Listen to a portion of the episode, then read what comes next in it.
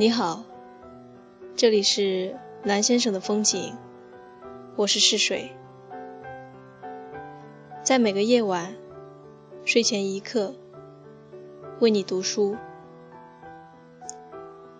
我在二零一五年一月二十七日的成都问候你，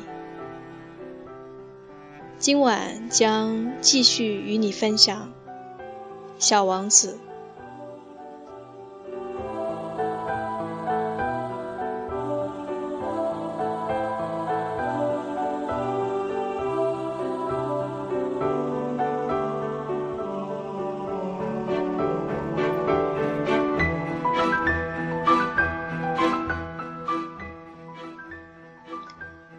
第二节，我孤独的生活着，没有一个真正谈得来的人。直到六年前，有一次飞机出了故障，降落在撒哈拉大沙漠，发动机里有样什么东西碎掉了。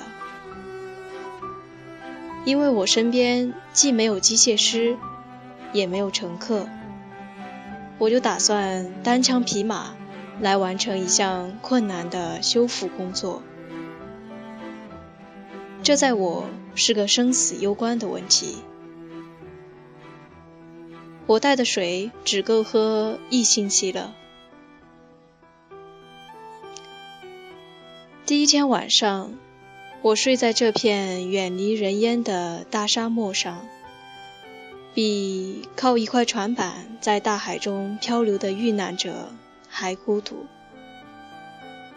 所以，当天蒙蒙亮，有个奇怪的声音轻轻把我喊醒的时候，你们可以想象我有多么惊讶。这个声音说：“对不起，请给我画只绵羊。”嗯？请给我画只绵羊。我像遭了雷击似的，猛地一下跳了起来。我使劲地揉了揉眼睛，仔细地看了看，只见一个从没见过的小人儿，正一本正经地看着我呢。后来我给他画了一幅非常出色的肖像。不过，我的画当然远远不及本人可爱。这不是我的错。我的画家生涯在六岁那年就让大人给断送了。除了画剖开和不剖开的蟒蛇，后来再没画过什么。我吃惊地瞪大眼睛瞧着他。你们别忘记，这儿离有人住的地方好远好远呢。可是这个小人儿，看上去并不像迷了路，也不像累得要命、饿得要命、渴得要命或怕得要命。他一点不像在远离人类居住地的沙漠里迷路的孩子。等我总算说得出话时，我对他说：“可是你在这儿干嘛？”他轻声轻气的又说了一遍，好像那是件很要紧的事情。对不起，请给我画只绵羊。受到神秘事物强烈冲击时，一个人是不敢不听从的。尽管在我看来，离一切有人居住的地方远而又远，又处于死亡的威胁之下，在这儿想到画画，真是匪夷所思。可我还是从口袋里掏出一张纸，一支钢笔。但我想起了我只学了地理、历史、算术和语法，所以我就有点没好气的对那小人说：“我不会画画。”他回答说：“没关系，请给我画一只绵羊。”我因为从没画过绵羊，就在我只会画的两张图画里挑一张给他画了。没剖开的蟒蛇图。可我听到小人儿下面的话，简直惊呆了。不对，不对，我不要在蟒蛇肚子里的大象，蟒蛇很危险，大象呢太占地方，在我那儿什么都是小小的。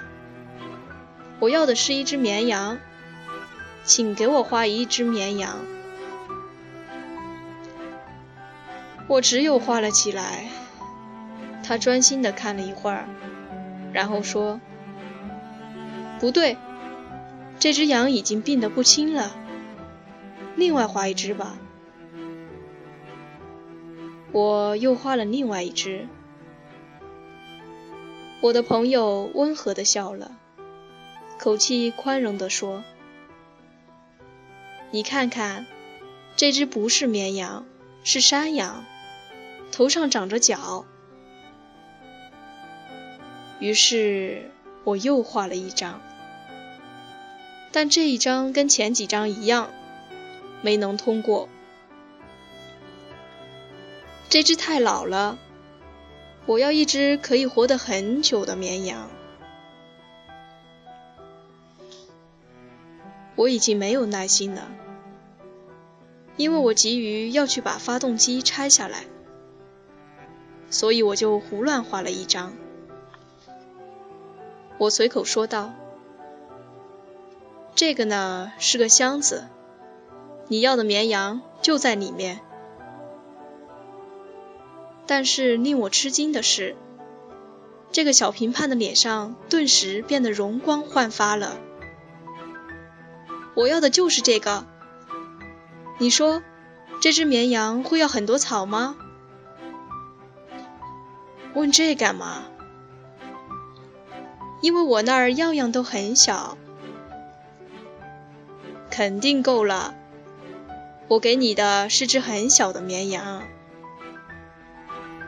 他低下头去看那幅画，不算太小。瞧，他睡着了。就这样。我认识了小王子。